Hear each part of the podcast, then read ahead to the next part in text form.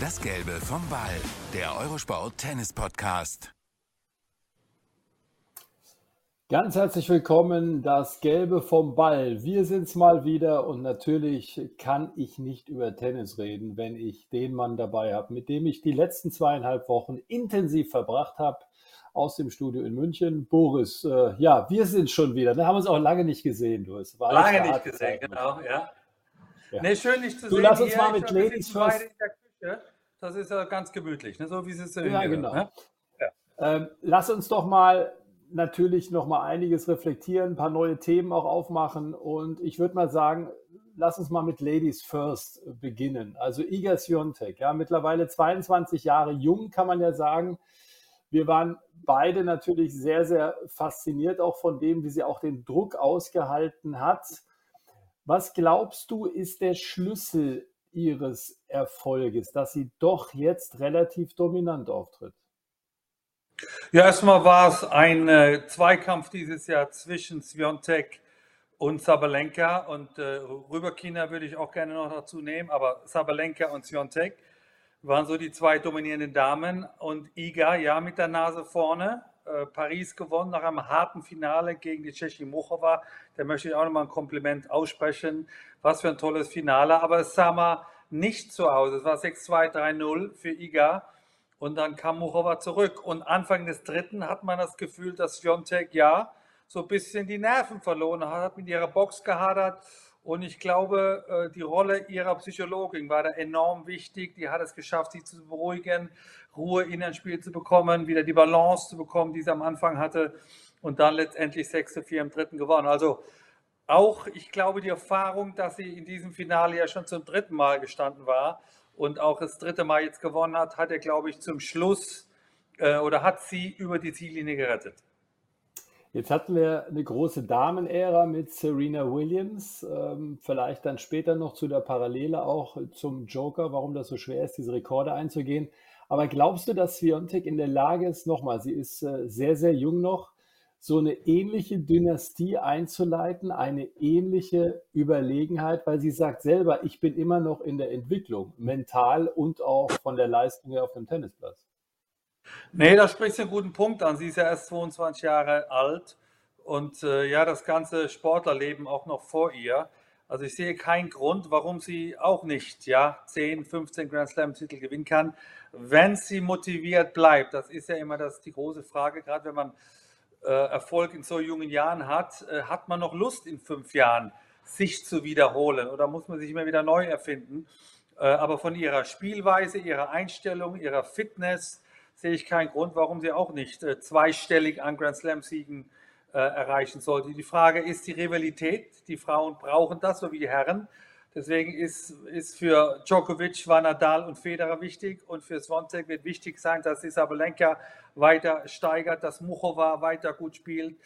Äh, äh, äh Ons Jabeur will ich auch hier erwähnen. Coco Goff äh, würde ich gerne auch wieder im Finale sehen. Das sind für mich so die, die besten Damen. Und wenn da ein gesunder Konkurrenzkampf entsteht, dann macht es auch den Spielerinnen richtig Spaß. Das sind alles Wettkämpfer, die wollen sich gegenseitig messen. Und das ist auch ein gutes Zeichen für Sviontek. Ein Wettkämpfer vor dem Herrn ist natürlich auch der Mann, der jetzt alle Rekorde gebrochen hat. 23. Grand Slam-Titel Novak Djokovic. Wie würdest du diese Leistung insgesamt äh, ja vielleicht einordnen. Also Sascha Zverev beispielsweise hat gesagt, für ihn ist er jetzt eigentlich der beste Sportler, der jemals unterwegs war auf diesem Planeten. Schätzt das mal aus deiner Sicht ein, was es bedeutet. Ich sage nochmal, in der Zeit eines Federer und Nadal 23 Grand Slam-Titel zu gewinnen. Also ich kenne mich nur im Tennis richtig gut aus, in anderen Sportarten bin ich Fans, deswegen lasse ich Messi in Ruhe, LeBron James in Ruhe und wie sie alle heißen. Also ich konzentriere mich auf die besten Tennisspieler. Und da muss man jetzt zweifelsohne sagen, Novak Djokovic ist der erfolgreichste Tennisspieler. Ich bin aber jemand, der ungern die Generation vergleicht, weil in den 60er Jahren hat Lever dominiert, 70er Jahre kam dann Borg dazu, McEnroe, 80er, ja, habe ich eine Rolle gespielt, Edberg und so weiter. Also jede Generation hatte ihre Stars und zu sagen, jetzt der eine wäre besser wie der andere, glaube wäre unfair, aber auf jeden Fall ist er der erfolgreichste. Nur nochmal zurück auch zur Erklärung. Also für Novak war äh, Roland Garros immer das schwierigste Sandplatzturnier und das hat einen Namen, der hieß Rafael Nadal.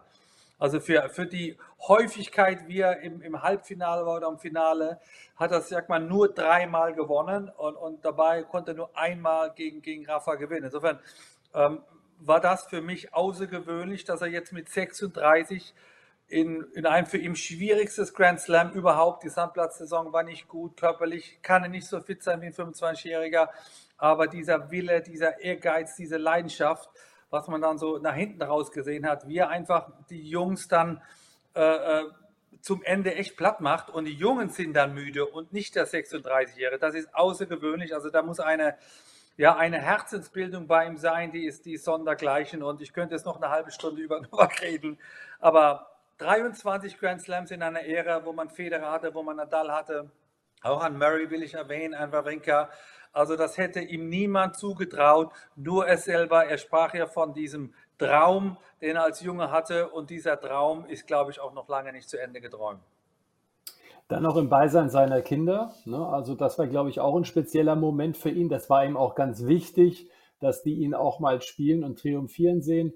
Boris, wir haben ja schon viele Geschichten auch während unserer Kommentare und im Studio erzählt, was er für ein Perfektionist ist. Ne? Also da kam es jetzt mit dem Tau-Patch, das ist der Energiefluss im Körper. Er hat eine spezielle Ernährung. Er meditiert teilweise in, auf einem Berg von Bosnien-Herzegowina und so weiter und so fort. Es gibt ja unzählige Geschichten. Er trinkt kein Wasser mehr, äh, das abgefüllt ist. Glaubst du, dass dieser Perfektionismus, der ihn ja auch manchmal äh, unleidlich macht, er hat sich ja nochmal entschuldigt bei seinem Team und gesagt, ich weiß, ich war die letzten drei Wochen äh, wie immer unmöglich, aber ihr habt das ausgehalten. Glaubst du, dass du ein solcher Perfektionist sein musst, um diese Berge zu erklimmen? Eine kurze Antwort, ja. Aber der Grund, warum er immer noch so erfolgreich ist, weil er sich immer wieder neu entwickelt. Also er, er trainiert anders wie vor 15 Jahren, er isst anders, er, er sieht die Dinge anders äh, und das ist auch wichtig so, weil wenn man jedes Jahr das Gleiche macht, wird es A langweilig und B verbessert man sich nicht, weil die Konkurrenz schläft ja nicht, die schaut ja auf deine Schwächen, die schaut ja genau hin, wo bist du jetzt nicht so gut und vielleicht mehr über die Rückhand oder mehr Stops und deswegen muss man sich, um an der absoluten Spitze zu sein, jedes Jahr neu entwickeln, idealerweise neu verbessern. Und das geht, geht nur mit neuen Wegen. Und, und du hast einige Beispiele erwähnt, das ist der Grund. Und da können sich also junge, junge Spieler nur ein Beispiel nehmen, weil bei vielen Jüngeren sehe ich eine gewisse Stagnation, die sehe ich bei Novak nicht. Er schafft es auch ganz klar, immer seine Ziele über das Jahr hinweg nicht aus dem Kopf zu verlieren. Für ihn ist immer wichtig, die Grand Slams und sicherlich auch die Weltrangliste. Und die anderen Turniere benutzt er wirklich, um in Form zu kommen und spielt doch nicht wirklich über 20 Turniere im Jahr, um, um nicht, nicht sich auszubrennen, nicht auszupowern. Das, das macht übrigens Federer und, oder haben Federer und Nadal auch immer gemacht, diese, diese Turnierdisziplin, also nicht überspielen, wenn man jetzt mal ein paar Mal in der ersten Runde verloren hat, einfach jetzt nicht den Plan komplett neu umwerfen, sondern immer die Prioritäten im Kopf haben. Es ist wie du sagst, ne, es ist diese Neugierde, also sei es die Spiritualität, aber er ist immer neugierig. Druckluftkammer, erinnerst du dich natürlich noch, vor, ja. vor einigen Jahren hat er das ja, auch ja. ausprobiert. Und das sagen wir auch immer wieder über die Großen, ne, dass die immer wieder auch neue Trainingsinhalte äh, finden wollen. Das ist eigentlich faszinierend. Ich meine, der Kerl ist so lange jetzt auf der Tour. Was glaubst du, was treibt ihn? Sind das dann wirklich diese, ist es diese Jagd nach den Rekorden? Also das war es bis vorgestern, sage ich mal. Das, äh, jetzt ist natürlich, ich glaube, Wimbledon äh, ist er noch in der Euphorie, da, da ist er auf Wolke 7 und, und da ist er für mich der klare Top-Favorit. Aber dann kommt die Sommerpause und da muss auch er sich fragen, äh, wenn er dann 23 oder mit einem Wimbledon-Sieg 24 Grand Slams hat, wohin geht die Reise? Ewig will und kann ich nicht spielen. Äh, diese Frage hat auch nach der Pressekonferenz beantwortet, nach dem Motto, wenn ich aufhöre, wenn ich aufhöre zu gewinnen, ähm, da stellt sich die Frage, aber solange ich Grand Slam Turniere gewinne, will ich das bis ans Ende meiner Tage. Also solange er weiter gewinnt, solange er immer noch um die großen Titel mitspielt, wird er weitermachen. Irgendwann wird sich wird die junge Generation äh, ihn dann überholt haben, aber das sehe ich momentan noch länger nicht. Und ein Typ äh, wie ihn, ich meine, du kennst ihn sehr gut, wir haben ihn auch zusammen ein bisschen näher kennengelernt, ich habe auch schon das eine oder andere längere Interview mit ihm gemacht. den treibt doch jetzt auf jeden Fall der Jahres Grand Slam. Also ich kann mir einen Djokovic nicht anders vorstellen als mit den Gedanken im Kopf. Also es wäre ein Fehler äh, aus seiner Sicht, das jetzt offenkundig zu machen, weil du weißt, was das letzte Mal passiert ist. Da hat er drei gewonnen, stand im Finale und konnte dann die nervliche Belastung nicht aushalten. Deswegen, er sollte sich wirklich nur auf Wimbledon konzentrieren. Aber der Mann will Rekorde brechen. Äh, ich weiß nicht, welchen er noch brechen kann. Also Grand Slam, also Kalender Grand Slam in einem Jahr, das ist vielleicht der einzigste, der noch ausstehend ist. Hundertprozentig denkt danach.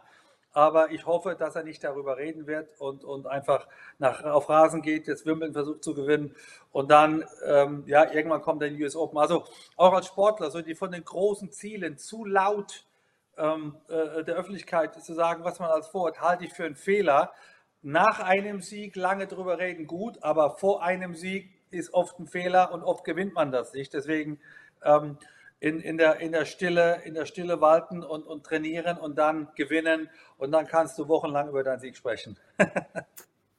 John Millman hat mal was Gutes über ihn gesagt. Ähm, er, hat, er war der Meinung, und, und es gibt ja, das ist ähnlich wie bei Ronaldo, finde ich. Also viele Spieler oder Konkurrenten sind ja voll des Lobes. Ne? Also nach Niederlagen, dass der Joker noch reinkommt und tröstet und so weiter und so fort. John Millman hat gesagt, ich glaube, die Öffentlichkeit und wir alle machen zu sehr den Fehler, immer über den Charakter von Djokovic reden zu wollen und vergessen dabei die Leistung.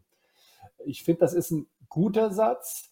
Und was mir noch in den Sinn kommt, da haben wir auch oft drüber gesprochen, Boris, wenn wir das mit Serena vergleichen, die ja auch immer diese Zahl 24, 25 vor Augen hatte und da auch nervlich nicht in der Lage war, wenn du dich reinversetzt in diesen Spieler Djokovic, was der alles aushalten muss im Verlaufe eines solches, solchen Turnieres, wir haben, glaube ich, den äh, Begriff unmenschlich gewählt, aber das ist schon ganz gut. Ne? Weil es geht ja nicht nur um Vorhandrückern, im Gegenteil. Nein, er ist nun immer der Favorit und ob jetzt das der Franzose, äh, der Fan ist in Paris oder, oder in Wimbledon, man ist oft für den Underdog, also für den vermeintlich Schwächeren, weil man eine Sensation sehen möchte. Also er kämpft immer gegen den Gegner und in der Regel auch immer gegen die Zuschauer. Und deswegen fand ich es schön, dass im Finale die Zuschauer vielleicht zum ersten Mal überhaupt in den 14 Tagen jetzt für Djokovic waren, weil sie eben auch gesehen haben, da schreibt ein Mann Geschichte. Auf der anderen Seite ist das etwas, was ihn motiviert. Also wenn du ihn, ihn reizt, wenn du ihn provozierst, wenn du ihn unfair behandelst, dann wird er eher stärker. Das ist jetzt eine, eine Persönlichkeitsentwicklung, das ist ein Charakterzug, das ist eine Art und Weise, wie er mit Dingen umgeht. Das ist nicht für jedermann. Aber wenn es schwierig wird, versteckt er sich nicht. Wenn es kompliziert wird, dann findet er in der Regel immer eine Lösung. Er ist ein Spieler mit sieben Leben. Er kann im Match die Strategie ändern. Und wenn die Zuschauer ihn dann dauernd unterbrechen nach dem ersten Aufschlag, dann macht ein Ass und macht dann so zu den Zuschauern nach dem Mutter, ich habe es euch gezeigt. Also das kann nicht jeder, das will nicht jeder, aber auf jeden Fall kann das Djokovic. Braucht er das sogar? Also weißt du, ähnlich wie McEnroe, du hast immer wieder erzählt, du hast auch eigentlich teilweise diese Stimmung gegen dich gebraucht. Als Paradebeispiel habe ich immer noch Hartford, das legendäre Davis Cup Match von dir in Erinnerung, du ja gegen, äh, ja eigentlich hast du ja gegen Millionen gespielt äh, im Prinzip ja. und hast alle geärgert. Ist der Joker ein Typ, der das geradezu aufsaugt und braucht und ganz geschickt umdrehen kann in positive Energie? Du hast jetzt äh, zwei gute Beispiele gesagt, McEnroe und auch bei mir. Also ich gebe es zu, ich bin auch so, wenn, du, wenn so alle gegen mich sind, dann werde ich eher besser. Und wenn du mich in Ruhe lässt, dann, dann ja, schlafe ich ein oder, oder werde, werde langweilig. Also es ist ein Charakterzug. Ich weiß nicht, ob man das lernen kann.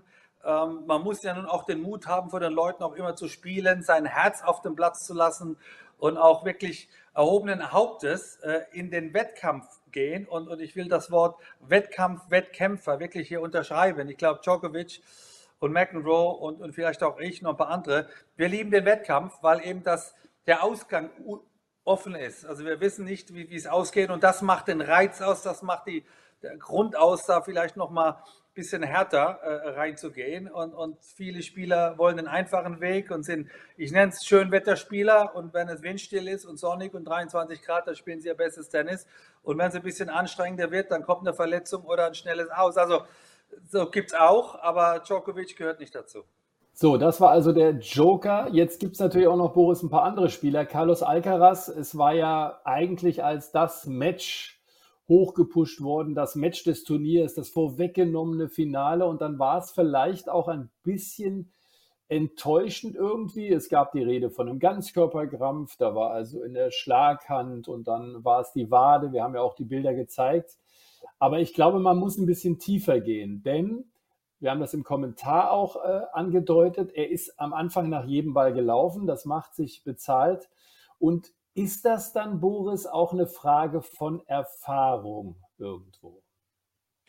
Erstmal vorneweg äh, werde ich zu einem Riesenfan von Carlos Alcaraz. Also mit dem an der Spitze äh, ist das Tennis gut aufgehoben. Der lächelt viel, der spielt neues Tennis der ist ein, ein sympathischer junger Spanier, hat gutes Benehmen, also richtig gut. Ich hoffe, da kommen noch zwei, drei an ihn heran, weil solche Spieler braucht das Land. Erstmal vorneweg. Aber ähm, man hat so ein bisschen Djokovic unterschätzt, weil all meine Freunde haben gesagt, ja, Alcaraz, der wird den 36, sage ich mal langsam. Erstmal ist er 36 22-facher Grand Slam-Sieger. Der weiß ganz genau, was er macht. Er war in dieser Situation schon 16, 17, 18 Mal. Und der wird sich was überlegt haben, wie er den, den 20-jährigen Herausforderer ja, bespielt, bekämpft, bearbeitet. Und was Djokovic gemacht hat, er hat deutlich höheres Tempo gespielt. Also er ist über die gefürchtete Vorhand von Alcaraz und hat deutlich schneller gespielt. Das heißt, viel intensiver. Dann geht es auch um eine gewisse ähm, äh, Anspannung. Also er hat auch dem Gegner gegenüber Druck aufgebaut.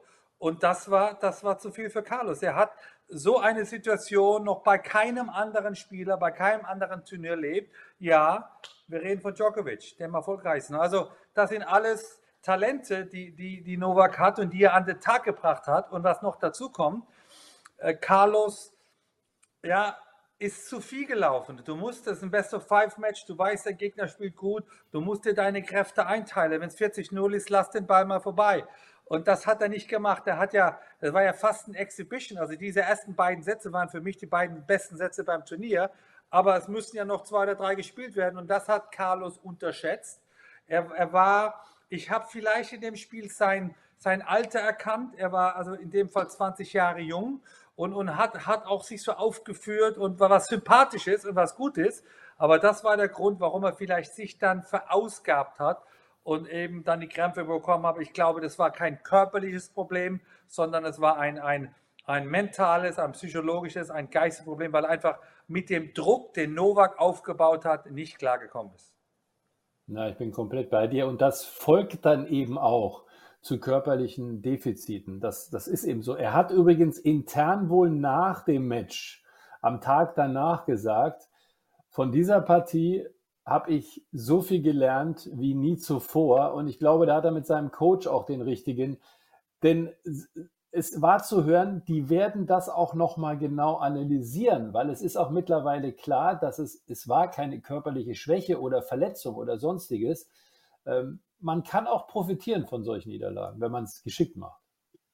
Ja, also die Guten machen das. Und Carlos ist ein sehr guter, der wird sich überlegt haben, sage mal, da ist jetzt einer, der ist 16 Jahre älter als ich. Ich spielte mein bestes Tennis gegen Tsitsipas, habe mit dem Griechen fast gespielt und dann nimmt mich dieser etwas ältere Tennisspieler hier auseinander und ich kriege die Krämpfe, ich junger und der Alte läuft noch zwei Stunden. Also das sind alles Themen, damit muss er sich beschäftigen, um es auch sich zu verbessern, weil das wird sich wiederholen. Das haben die anderen Spieler auch gesehen, wie Novak gegen Carlos gespielt hat. Wimbledon wird kommen, die Halbplatzturniere werden kommen und plötzlich hat man eine Art und Weise, wie man gegen Alcaraz spielen kann, wenn man so gut spielt wie Novak. Insofern ist das, ist, war das eine, sag mal, eine, im positiven Sinne eine Lehrstunde. Jetzt hat Carlos einen der besten Trainer der Welt an der Seite. Äh, äh, Ferrero und der war schon mal Nummer eins, der hat auch Grand Slams gewonnen. Insofern, der weiß ganz genau, was da zum Platz abgegangen ist. Und Carlos, wie ich ihn einschätze, wird seinem Trainer da ganz genau zuhören und ganz hör hörig sein, um zu erfahren, was ich da beim nächsten Mal besser machen muss. Alcaraz wird äh, sicherlich nach wie vor der Herausforderer bleiben, aber es gibt ja auch noch ein paar andere. Tsitsipas haben wir schon gesagt, boah, wohin geht die Reise? Ne? Er ist zwar immer noch äh, in der jüngeren Kategorie, Boris, sehr interessant, was er gesagt hat nach der Partie gegen Alcaraz, auch so ein bisschen im internen Kreis erst. Der hat Riesenprobleme gehabt mit dem Schlafrhythmus und hat sich tatsächlich nicht kurz vorher, aber vorher ein paar Melatoninpillen eingeworfen, was er immer mal wieder macht, damit er sicher ist, dass er ein sogenanntes Powernap äh, da von sich geben kann. Ich meine, die Erklärung ist schon stark, aber das erklärt vielleicht auch, warum er die ersten zwei Sätze gar nicht da war. Äh, was glaubst du, wo steht er? Also, wir haben, glaube ich, beide das Gefühl, er muss auch ein bisschen was an seinem, ich nenne es mal vorsichtig, Trainerumfeld ändern. Ja. Ich habe die Kommentare bezüglich Melatonin natürlich auch gelesen. Also ich weiß es nicht. Ich habe das Match mit dir kommentiert. Ähm, Tsitsipas hat sich beschwert bei seinem Vater, der sein Trainer ist, dass er noch nie gegen einen Spieler gespielt hat, der so viel Power hat. Und es war 6-1, 6-2, 5-2. Insofern, ich weiß nicht, ob es die Schlaftabletten waren oder, oder jetzt das späte Mittagsschläfchen. Äh, ich glaube, er ist einfach an seine Grenze gekommen. Und jetzt die zweite Antwort, er muss sich verbessern. Ich habe das Gefühl, dass er in den letzten zwölf Monaten sich nicht verbessert hat.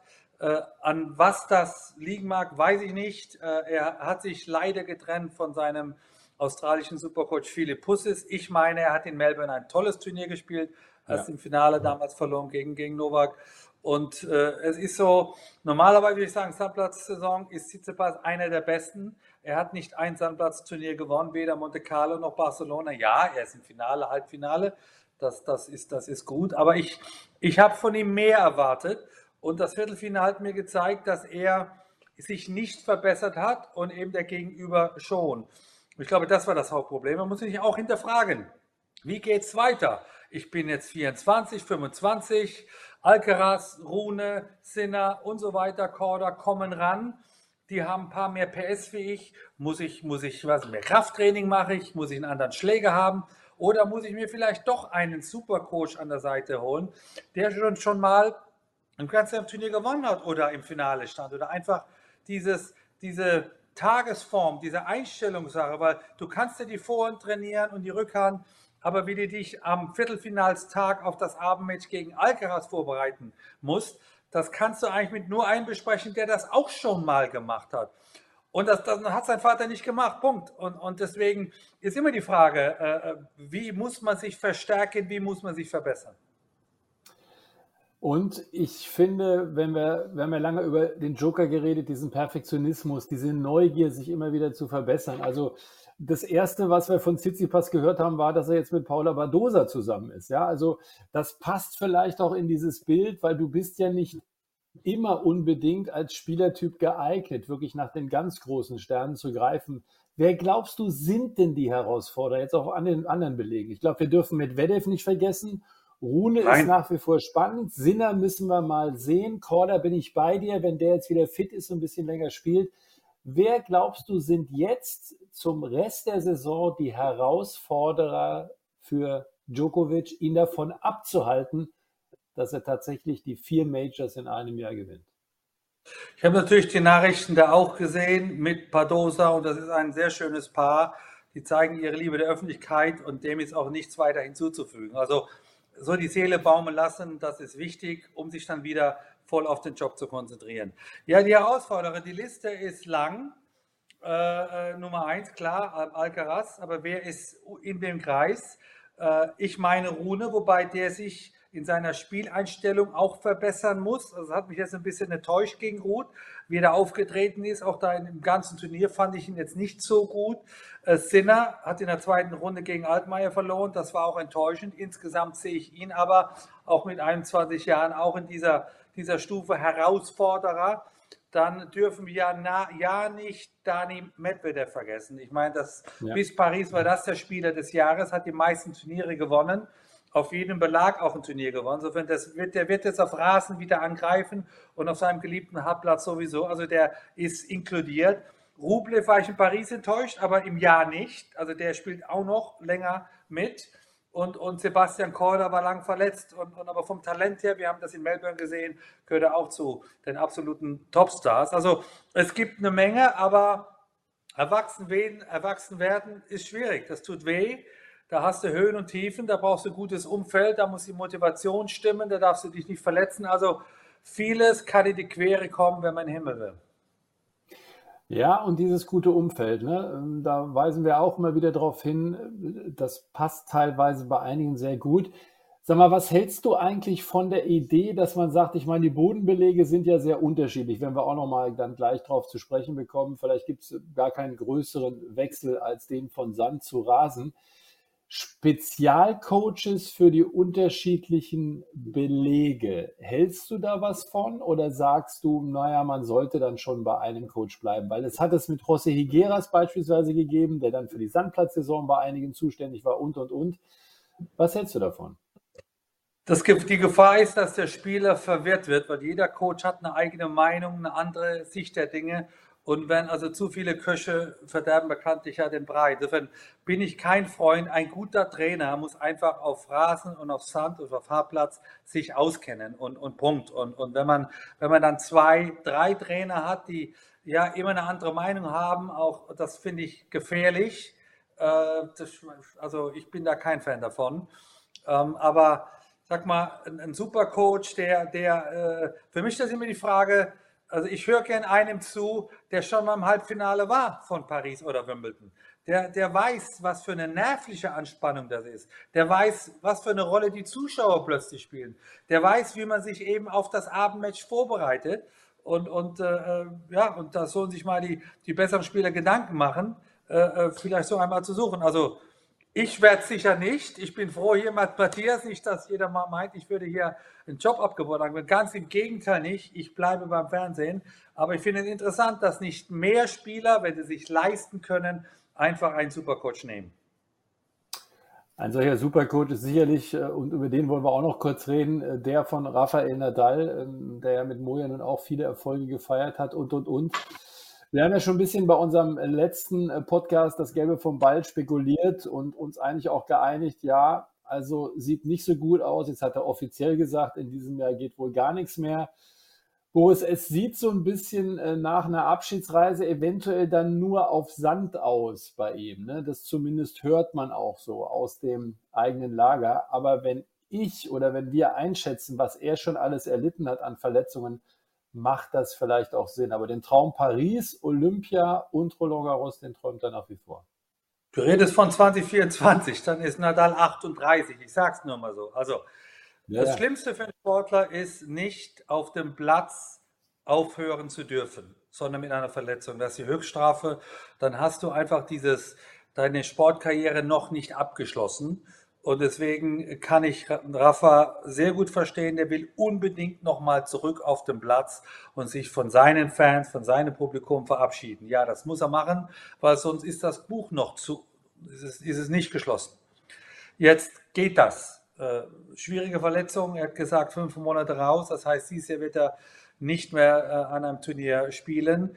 Die Frage, wann fängt er nächstes Jahr an? Ist es schon Melbourne auf, auf Rebound Days Hartplatz?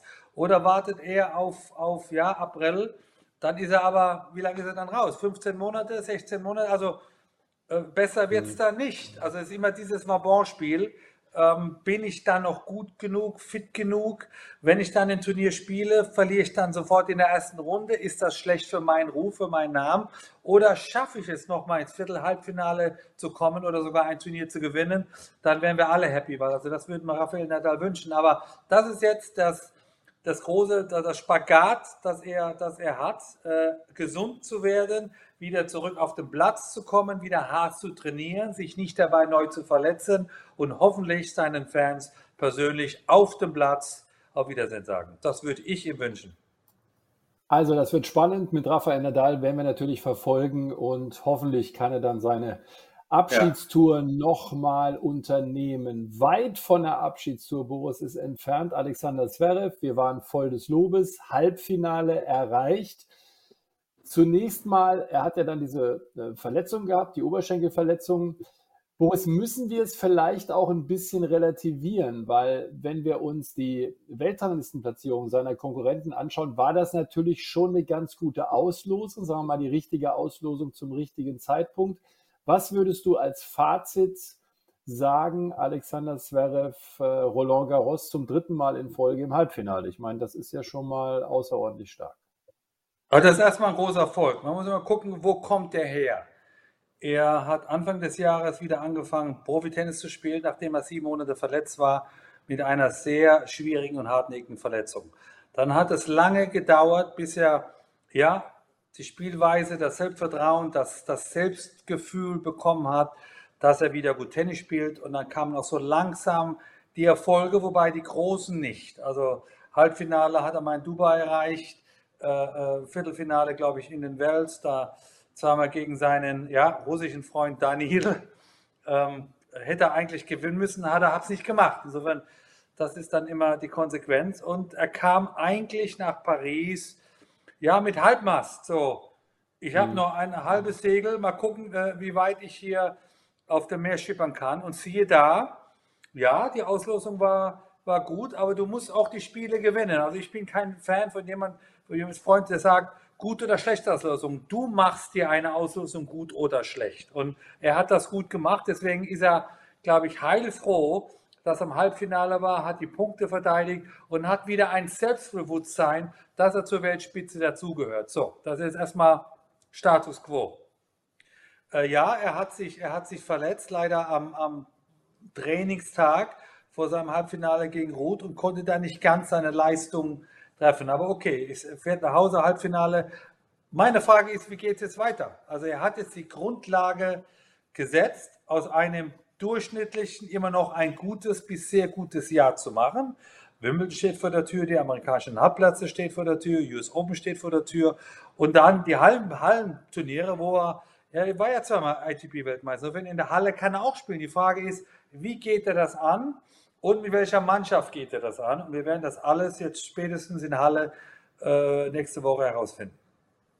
Denn er hat gesagt, nach der Verletzung hat Stuttgart gestrichen. Das war ein bisschen zu erwarten, aber alles wieder gut. Er wird Halle spielen. Wir werden ja auch das Turnier bei Eurosport äh, Discovery Plus live übertragen, genauso wie das von Bad Homburg äh, von den Ladies. Wo es was mir so ein bisschen Sorgen macht, und da würde ich dich gerne mal zu fragen, Bilanz gegen Top 10 bei Grand Slam Turnieren, Sascha Zverev, ist 1 zu 13. Jetzt haben wir ja wieder bei dem Turnier von Roland Ross gesehen. Erstmal haben wir ja sowieso gesagt, es ist ein Wunder, wie der Kerl mit seiner Diabeteserkrankung eben auch diese Belastungen aushält. Seit Jahren, ja. ist er schon ewig auf der Tour. Aber diese Bilanz Top 10 bei Best of Five Niveau bei den großen Turnieren ist natürlich so, wie es eigentlich nicht seinem Leistungsniveau entspricht. Und das ist der Grund, warum er noch kein Grand Slam Turnier gewonnen hat, schlicht und ergreifend. Also du kommst nicht an einem Top 10, Top 5 Spieler im Laufe eines Grand Slam Turniers vorbei und den musst du schlagen, um eine Runde weiterzukommen oder das Finale zu gewinnen. Und das ist der Grund, warum bei ihm jetzt also dreimal im Halbfinale Schluss war in Paris, einmal hat er sich verletzt. Äh, das ist der Grund, warum er bei den anderen Turnieren noch nicht weiter kam, weil immer einer war, der etwas höher stand oder auch hoch stand.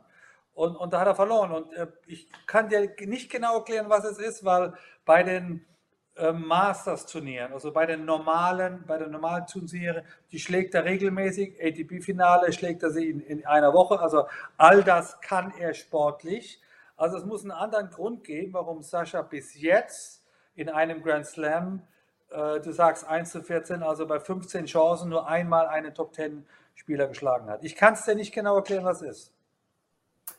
Best of Five ist natürlich was anderes. Das sagt ja zum Beispiel auch Djokovic. Er sagt, es ist immer möglich, gegen mich zwei Sätze zu gewinnen, aber bei einem Best of Five gelten ganz andere Regeln. Es ist ja wirklich ein komplett anderes Turnier. Wir betonen das ja auch immer wieder.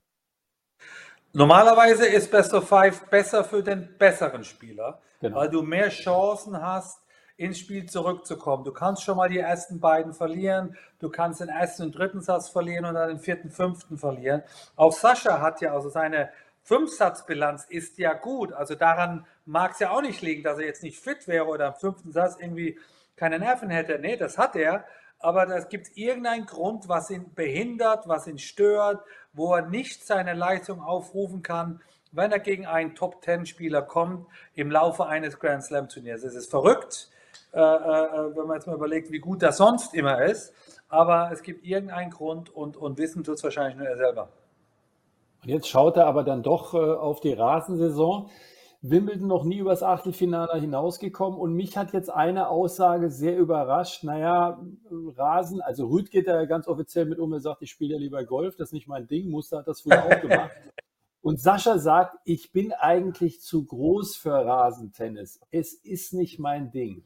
Hat mich etwas irritiert, die Aussage. Wie ging es dir?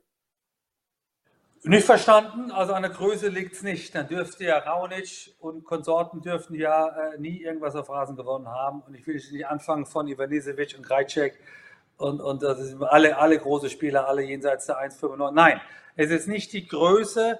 Ich glaube, es ist, er hat noch nicht seine Spielweise gefunden. Ich glaube, das ist der Grund. Er fühlt sich auf Rasen von allen Belegen am unwohlsten. Das hat was mit der Beinarbeit zu tun, das hat was mit der Spielweise zu tun. Äh, auf Rasen muss man anders Tennis spielen wie auf Sand, auf Hartplatz. Und das muss man trainieren. Also das, da kannst du nicht nur mal so ein paar Turniere spielen, da musst du also Rasentraining machen. Ich will dir jetzt nicht dich langweilen, was ich da alles früher gemacht habe oder auch mit Novak oder mit anderen Spielern.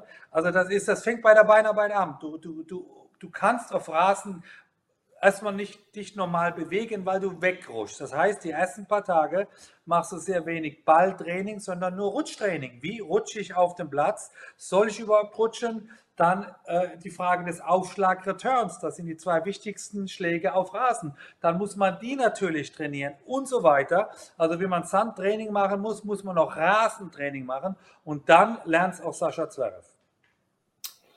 Team beispielsweise, ne, der hat drei Tage auf dem Fußballplatz verbracht, weil Günter Bresnik ihn ja. erst äh, auch an dieses Terrain gewöhnen wollte. Das ist ja genau, was du sagst. Dann hast du andere Schuhe an.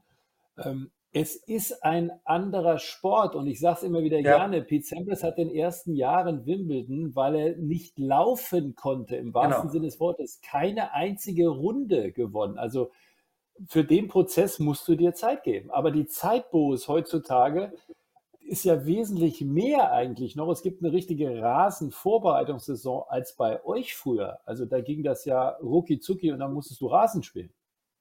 Also an der Zeit liegt es heute nicht zum Glück. Die Spieler haben zwischen Roland Garros und Wimbledon drei Wochen Zeit. Da können sie eine Woche trainieren und zwei Turniere spielen. Oder sie können ein Turnier spielen und zehn Tage trainieren. Also Zeit hätten sie, richtig auf Rasen zu trainieren. Also das, dieses Argument zählt nicht mehr zu, zu Borgs Zeiten oder auch zu meinen Zeiten hatten wir zwei Wochen Zeit zwischen einer langen Sandplatzsaison und einer extrem kurzen Rasensaison. Und da hieß es eben, ja, ab ein, zwei Tage frei nach Paris und dann geht es sofort in meinem Fall nach London. Und dann habe ich aber geackert. Also das, das geht ja nicht so auf Knopfdruck oder so. Ich, ich spiele gut, weil ich mich wohlfühle. Nee, wir haben alle uns extra davor vorbereitet und Pete Sampras, der hat Wimbledon siebenmal gewonnen, die ersten zweimal, glaube ich, in der ersten Runde und hat dann Rasenspielen gelernt. Also alles ist möglich, wenn man genügend Zeit damit verbringt. Und wenn Sascha sagt, ich bin zu groß für Rasentennis, wie kann man, sagen wir mal, diese, weil du musst ja auch die Einstellung haben zu diesem sehr speziellen Spiel. Ne? Das ist für die Zuschauer faszinierend. Es ist ein, also wenn Sie die Gelegenheit haben, reisen Sie mal hin, vielleicht ja Halle, wo wir auch übertragen, oder Bad Homburg, das ist dann ein bisschen in der Nähe. Erstmal, es ist ein ganz, anderer Geräusch, ganz anderes Geräusch, es ist ein ganz anderes Gefühl. Aber wie kriegst du diese Einstellung zu diesem Belag hin? Das ist ja auch eine wichtige Aufgabe, glaube ich. Ja, du musst erstmal akzeptieren, dass es ein anderer, anderer Sport ist. Also Rasentennis hat mit Sandplatztennis nichts zu tun. So, das muss erstmal akzeptieren. Dann die Frage, will ich da überhaupt gut spielen? Bin ich bereit, richtig zu trainieren, alles dafür geben, um mir meine Chancen zu wahren oder mal die, die, die Chancen zu erhöhen. Ähm, jetzt, was kann ich gut auf Rasen? So Sascha Zverev, einer der besten Aufschläger der Welt. Aufschlag ist auf Rasen wichtiger Schlag. Return ist wichtig und Wolle kann auch spielen. Insofern hätte eigentlich die Grundvoraussetzung auf Rasen gut zu spielen. Die Frage ist, wie setzt das ein? Wie, wie bewusst hat er ein Rasentraining jetzt? Macht er das in Halle oder die Woche davor? Weil du musst dich einfach anders vorbereiten. Was vielleicht, und da lernen wir dann wieder vom Joker, ähm, was vielleicht auch wichtig ist, Boris, er ist ein Meister, finde ich jetzt in den letzten Jahren, besorgniserregende Ergebnisse vor diesen großen Majors eigentlich zu ignorieren. Ne? Wir haben das, glaube ich, in unserem letzten Podcast gesagt, es wird dir nicht viel jucken, was da äh, auf Sand jetzt passiert ist vor Roland Garros. Das ist ja auch eine Kunst, ne? dass du auf dieses Ziel hinarbeitest. Ja, wobei das hat auch dann mit Erfahrung zu tun und auch mit der, der, Sicherheit, dass ich genau weiß, wie ich ein Grand Slam Turnier anzugehen habe. Das ist ja die höchste Kunst zu wissen, wann fange ich mit dem Training an, welche Turniere muss ich im Vorfeld spielen als Vorbereitungsturniere, um dann wie, wie bei einer Punktlandung in der ersten Runde eines Grand Slams topfit zu sein. Das ist eine Kunst, das, das kann Novak, das konnte auch äh, Roger, das konnte auch Rafa, aber viele nicht. Bei vielen habe ich den Eindruck, die spielen und dann läuft es mal gut und dann ist gut und dann läuft es mal schlecht und wissen gar nicht so recht, warum es schlecht läuft, spielen aber immer weiter. Also das sind alles keine Maschinen. Du brauchst einen Plan, du brauchst deine Pausen, du brauchst deine Trainingszeiten und das sehe ich bei vielen jüngeren Spielern leider nicht. Zverev auf Rasen würdest du aber sagen, kann schon gehen, ne? weil ich habe so ein bisschen das Gefühl mit diesem Satz, ich bin eigentlich zu groß für Rasentennis, ist eigentlich nicht mein Ding ich rede jetzt nicht über Alibi, aber ich glaube, du weißt, äh, wohin ich will, äh, weil dieser unbedingte Wille, hey, nee, ich kann auch auf Rasen, weil ich meine, er hat ab jetzt keinen einzigen Punkt mehr zu verteidigen bis zum Ende der Saison. Ist ja eigentlich eine super Vorlage, vielleicht doch noch das Turnier der Besten abzuerreichen. Also von den sportlichen Fähigkeiten hat äh, Sascha Zverev alles, um auf Rasen erfolgreich zu spielen. Das ist der Aufschlag, der Return, auch die die Größe ist ja von Vorteil. Das heißt, wenn du am Netz bist, ist ja ein 2-Meter-Mann viel schwieriger zu passieren, als wärst du 1,70. Also das sind alles Vorteile. Dann die Power, die Sascha in den Schlägen hat, alles von Vorteil. Und dann nochmal, also Rasentennis heute ist deutlich langsamer wie noch zu meiner Zeit. Du kannst also von der Grundlinie gut spielen, weit kommen, siehe Djokovic, um auf Rasen äh, erfolgreich zu spielen. Die Frage ist, habe ich die Einstellung dazu und mache ich alles im Training möglich, um mich auf Rasen zu verbessern? Das kann nur er beantworten. Letzte Frage gehört dir, weil wie war das bei dir? Hast du dich dann, also nach Roland Garros, hast du dann wirklich durchgeschnauft und hast gesagt, so, jetzt beginnt der wahre Tennissport. Wie war deine Vorfreude auf diesen komplizierten Belag, wo du ja nicht ganz so schlecht gespielt hast? Ja, das ist ein guter Punkt. Also es war immer eine Vorfreude. Also die ersten Tage auf Rasen habe ich wirklich äh, gerne Tennis gespielt, gerne trainiert, mich gerne bewegt, äh, weil ich eben ja ein gutes Gefühl hatte. Es war für mich natürlich, es, es kam meinem Spiel entgegen und nach den, den acht, Mo acht Wochen äh, die, die roten Sandkörnchen immer da im Mund und so weiter. Also ich war ganz froh, dass die Socken auch nochmal sauber blieben und nicht immer dieses, dieses Rot hatten. Also ich bin mit einer Grundfreude auf Rasen und das ist so die halbe Miete, weil man sich einfach wohlfühlt, man hat eine gute Vergangenheit und man erinnert sich dann an die guten Momente. Schöne Schlussworte. Wir sind äh, voller äh, Vorfreude natürlich auch auf die Rasensaison. Ich habe es schon gesagt, wir werden bei den Turnieren von Halle und Bad Homburg live dabei sein. Boris, dir vielen Dank. Wir werden es beobachten ne? und vielleicht äh, wird ja Herr Zverev dann doch noch die Überzeugung haben, ich bin doch geeignet für Rasentennis. Wäre schön, ne? Wir würden uns wünschen, genau. Genau. Ich danke dir sehr und das war es wieder mal mit unserem Podcast Das Gelbe vom Ball. Das Gelbe vom Ball. Überall, wo es Podcasts gibt.